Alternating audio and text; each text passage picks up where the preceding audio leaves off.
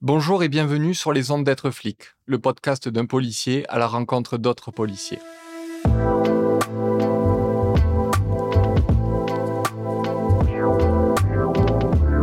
Dans cette série, je vous amène découvrir l'histoire intime de ces flics que vous croisez en bas de chez vous à toute heure.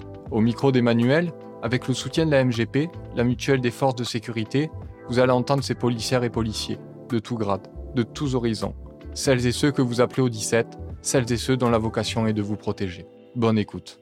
Bonjour, aujourd'hui on se retrouve à Caen, au commissariat. On est parti retrouver euh, Sabrina, qui nous a fait euh, l'honneur de nous accueillir aujourd'hui. Bonjour Sabrina. Bonjour, c'est moi qui vous remercie de, bah, de me choisir pour, euh, pour ce podcast. Et puis c'est moi qui ai plutôt l'honneur d'être sollicitée. Sabrina, je vais donc te proposer de te présenter en quelques mots comme tu le souhaites. Ça fait 17 ans que je suis fonctionnaire de police. J'ai pas mal bougé.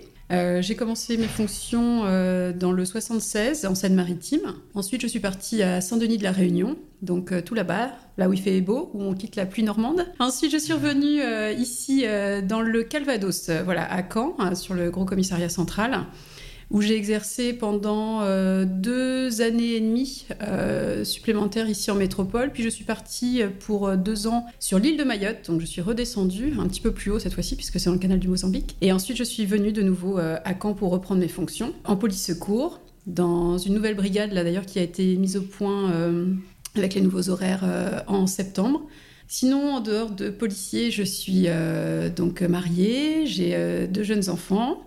Et puis euh, voilà, je mène mon train-train euh, bon an, mal an, mais euh, voilà. Et est-ce que ce sont justement tes enfants et peut-être ton mari qui t'ont ramené vers Caen dans le Calvados? Non, parce que on est absolument des nomades, je dirais. Mon mari a ce qu'on appelle les semelles qui brûlent, c'est-à-dire qu'il tient pas en place sur un même lieu trop longtemps. C'est même plutôt lui qui serait à l'initiative ouais, de, nos, de nos mouvements ultramarins et un peu partout.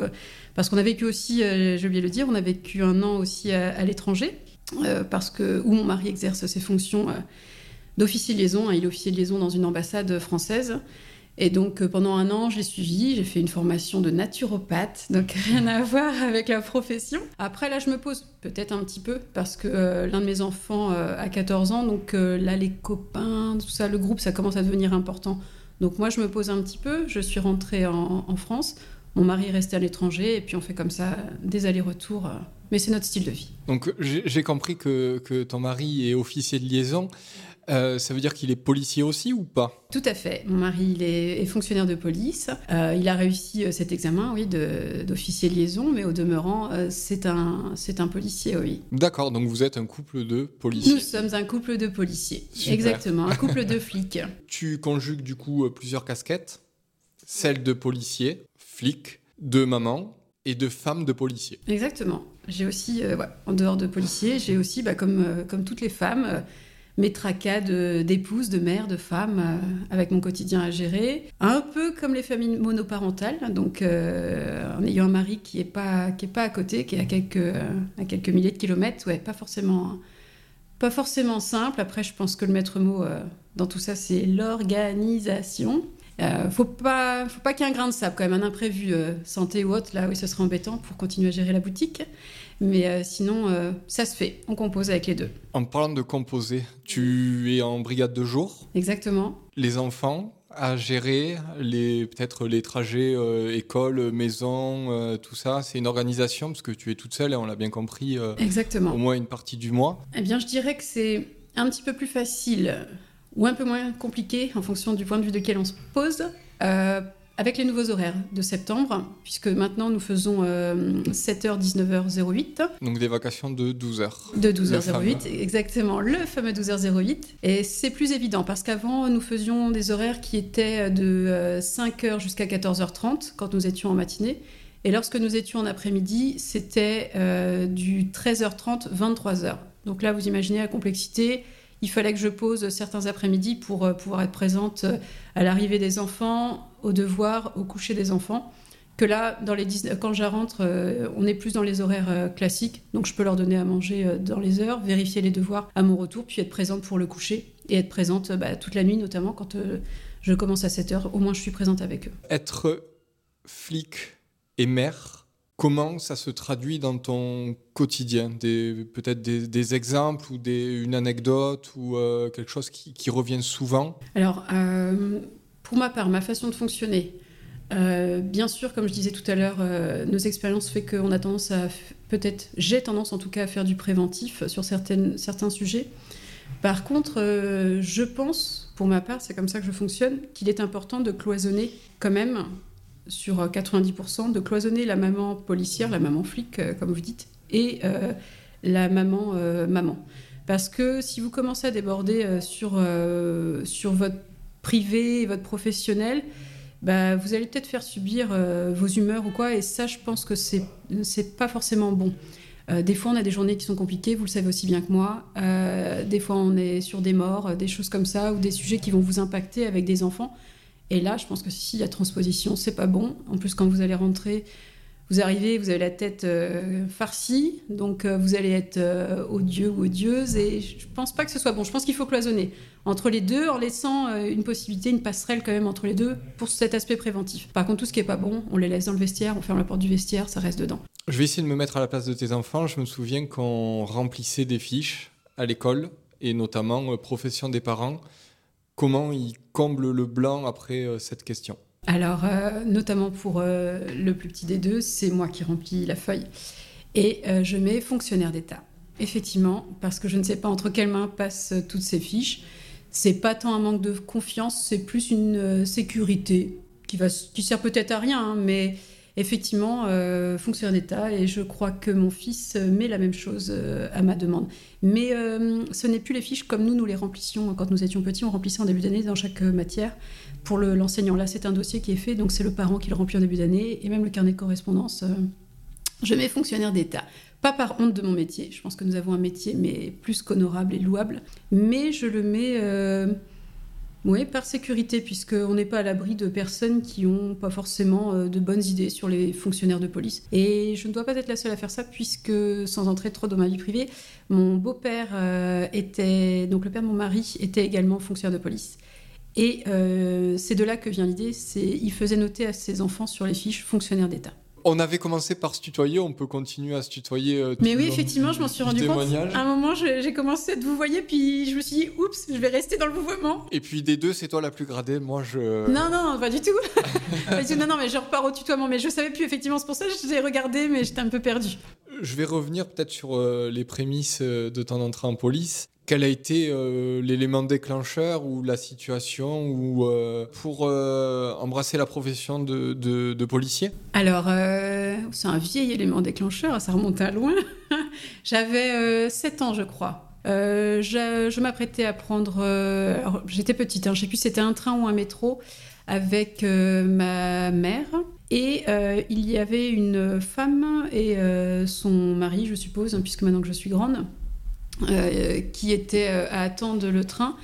Et il y a euh, deux jeunes qui sont passés, qui, le mari était relativement décalé de son épouse, et il y a deux jeunes qui sont passés. Il y, a, y, a un des jeunes qui passe devant la femme et l'autre derrière, et celui qui passe devant arrache le sac de la dame pendant que celui qui est derrière la bouscule en avant. Et il remonte les escaliers à fond, et puis ah bah, nous on est tous là. ma mère se rapproche de la dame pour l'aider à se relever, son mari aussi. Et dans les, euh, dans les secondes qu'on suivit, donc je suppose qu'il y avait tout simplement euh, des fonctionnaires de police à l'étage, dans les secondes qu'on suivit, un des deux hommes euh, qui avait arraché le sac a été empoigné sûrement par les collègues, interpellé, et il est redescendu encadré des deux fonctionnaires de police qui le tenaient dans les marches et ils sont descendus. Et donc le sac n'a pas été restitué sur l'instant, puisqu'après, quand on connaît la procédure, voilà. Mais en tout cas, voilà, ils se sont tous rassemblés, puis sont partis, repartis vers la surface, à l'étage ensemble. Et je pense que c'est de là que c'est né, puisqu'après, je me suis dit, je veux faire policier ou policière. Donc voilà, je pense que c'est bien là. Puis vous savez, en plus, ils sont descendus. Nous, on est euh, là-dessous euh, en contre-lumière et euh, ils descendent les marches. Ça fait très chevaleresque. Hein. Et c'est juste quand vous êtes enfant, c'est waouh quoi. Et tu nous disais que cette envie de devenir policier t'est apparue, enfin t'es arrivé vers l'âge de 6-7 ans. Tes enfants sont juste au-dessus en âge. Est-ce qu'ils voudraient ou est-ce qu'ils ont évoqué déjà sans trop le dire peut-être, euh, l'envie de suivre euh, les pas de papa et de maman? Ouais, alors euh, pour l'un des deux, Non, c'est sûr, mais pour l'un des deux, il y a quelque chose qui se profile de cet acabit, ouais, parce que notamment, ça parle beaucoup armée. Enfin, c'est on n'est pas tout à fait sur la même branche, mais je vois bien qu'il y a ce genre de, métier qui se profile euh, en tête. Oui, ça reste de l'assistance à la personne et de la protection. Euh... Ouais, ouais, puis euh, oui, il y, a quelque chose d'uniforme là-dessous. Oui. ça, ça te fait pas peur ou t'es pas dans le. Non, alors euh, j'ai pas peur quant, quant au risque. C'est plus par rapport à la, difficulté des fois de notre métier. Hein, parce qu'on voit quand même la misère de la société. Euh, on emmagasine, hein, on emmagasine tout ça. Il faut savoir, euh, c'est ce que je disais, un cloisonner et laisser ça de côté. Mais on a conscience euh, des fois du visage que peut prendre le genre humain. Et quand on n'est pas dans la profession, je pense qu'on n'est pas forcément conscient de ce, dont le genre humain est capable face à telle ou telle situation. Hein, ça peut vraiment partir dans le très bon comme dans le très très mauvais. Donc c'est plutôt ça qui me qui me déplairait euh, pour euh, eux ou pour euh, l'un des deux en fonction de, leur choix professionnel, qui soient confrontés à ça, qui voient la mocheté de, de ce qu'on est capable, le genre humain. lorsque tu as rencontré ton mari, tu savais qu'il était policier, qu'il exerçait une profession atypique. Est-ce que ça a créé quelque chose en toi, un frein peut-être, ou un questionnement qui aurait pu ben, ne pas faire débuter la relation? Oui, alors euh, c'est pertinent effectivement comme remarque, et c'est effectivement tout l'inverse. Parce que mon mari était déjà fonctionnaire de police, je savais qu'en m'engageant moi aussi dans, cette voie, euh, eh bien nous allions mieux nous comprendre. Parce qu'il savait ce que notre métier euh, peut nous décaler sur nos horaires, les heures sup, les contraintes. Et il était déjà préparé en fait. Donc il y avait pas. Je savais que ce seraient des sujets euh, qui allait être moins conflictuel. Enfin, ce serait, il n'y aurait pas à expliquer ça dans le couple. Ça allait être plus fluide. Je pense que, au contraire, parce qu'il était policier, euh, ça allait être plus facile pour nous au quotidien, dans l'organisation, dans la compréhension de notre métier. Et euh, est-ce que rapidement tu t'es posé la question de l'après, puisque là on parle du couple de lui et toi, mm-hmm. mais pour construire une vie de famille autour de ce métier qui prend beaucoup de place dans le, oui, effectivement. Dans, le couple. Oui, c'est pas un métier anodin euh, dans la construction de la vie privée et de la vie de famille. Euh, je me suis pas énormément posé euh, la question. Au tout début, ça a été un peu compliqué parce que mon mari a été, euh, lui, muté sur l'île de la Réunion un an et demi avant moi. J'ai fait mes six premiers mois de grossesse toute seule. Et c'était en plus ma première grossesse. Donc, mais on on fonctionne, euh, on fonctionne comme ça. On est, euh, je pense qu'on est solide. Euh, dans, notre, dans la constitution de notre couple, en tout cas sur la compréhension justement. Et donc bah là, il faisait les retours, mais beaucoup moins. Et puis je l'ai rejoint au, bout d'un an et demi, donc au bout de mes six mois de grossesse, je l'ai rejoint, puis j'ai été mutée sur l'île de la Réunion également. Donc, mais ça, ça fait partie, de par cette profession, ça fait partie de ce qu'on peut comprendre, ce qu'on peut accepter plus facilement. Donc ça, ça aurait pu être un frein, tout ce qui est mutation en couple, ça, ça aurait pu être un frein. Ça ne l'a pas été plus que ça. On a eu euh, relativement de la chance dans notre parcours. Euh, je n'ai par contre euh, volontairement jamais passé les examens de brigadier ou chef, ainsi de suite, puisque je pense qu'effectivement, de par son, lui, le grade qu'il avait, ça aurait été plus difficile de muter deux fonctionnaires gradés qu'un fonctionnaire gradé et un fonctionnaire gardien de la paix. Donc ça, par contre, ce sont des petits, choix stratégiques. je, je le vis pas mal du tout. C'est un choix, c'est pas subi. Donc euh, voilà, effectivement, il y a toute une petite organisation par rapport à cette profession atypique, comme effectivement tu dis. Euh, mais on s'est organisé comme ça. Et euh, au contraire, je pense que ça a été, le fait qu'il soit fonctionnaire de police, ça a été un élément qui nous a facilité la vie. Le, fait d'être devenue maman au cours de ta carrière a influencé la manière dont tu pourrais intervenir sur certaines interventions? Oui, effectivement. pour ma part, en devenant maman, euh, effectivement, j'ai cette petite retenue, oui, d'une fraction de seconde euh, où je vais amorcer la chose différemment. Euh, je repense à un exemple concret. il y a quelque temps, nous avons dû intervenir. ici, nous avons un, pont qui s'appelle le pont de Calix. et sur ce pont, il y a une personne qui avait enjambé la rambarde pour en finir. je pense que la hauteur est entre 38 et 40 mètres de haut. On est arrivé avec un autre équipage. Et lorsque j'ai dû, euh, parce que ma position faisait que moi je pouvais me permettre d'essayer d'attraper le type par-dessus la rambarde en coincant un de mes genoux notamment dans la rambarde pour être sûr de ne pas basculer. Et là, je vois que le type par-dessus la rambarde ne m'a pas vu. Donc ce que je fais, c'est que je repars en arrière, je longe mon véhicule et puis j'arrive sur l'avant de mon véhicule qui était placé dans le dos du, monsieur qui voulait en finir. Et euh, au moment où je suis prête à y aller, bien sûr, on met en place avec mes collègues par un jeu de regard. Euh, moi, j'y vais, toi, tu me raccordes tout de suite, et puis tu m'attrapes parce que je ne sortirai pas toute seule le par-dessus la rambarde. Il faut que vous veniez tout de suite m'aider. Enfin voilà, on se met au point. Et après cette mise au point, je m'en vais pour m'élancer.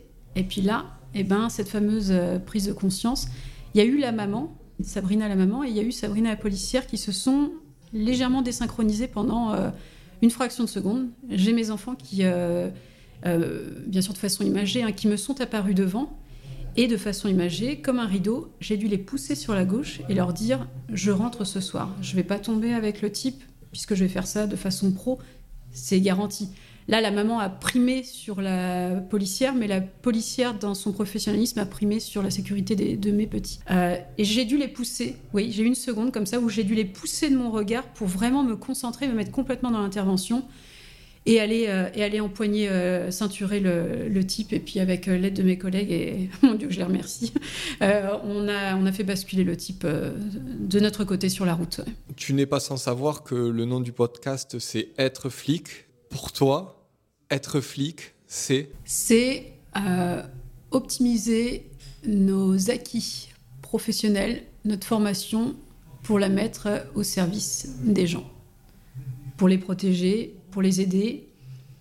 Voilà, pour moi c'est ça être flic, c'est être euh, bienveillant professionnellement pour aider les autres. Et un petit conseil peut-être à donner aux, collègues qui nous écoutent, qui sont dans la même configuration que toi, couple de flics avec des enfants Eh ben bon courage Bon courage et le maître mot, organisation. Et prenez, du, prenez du bon temps aussi, c'est très important. Pour être efficace, il faut être bien dans ses godasses.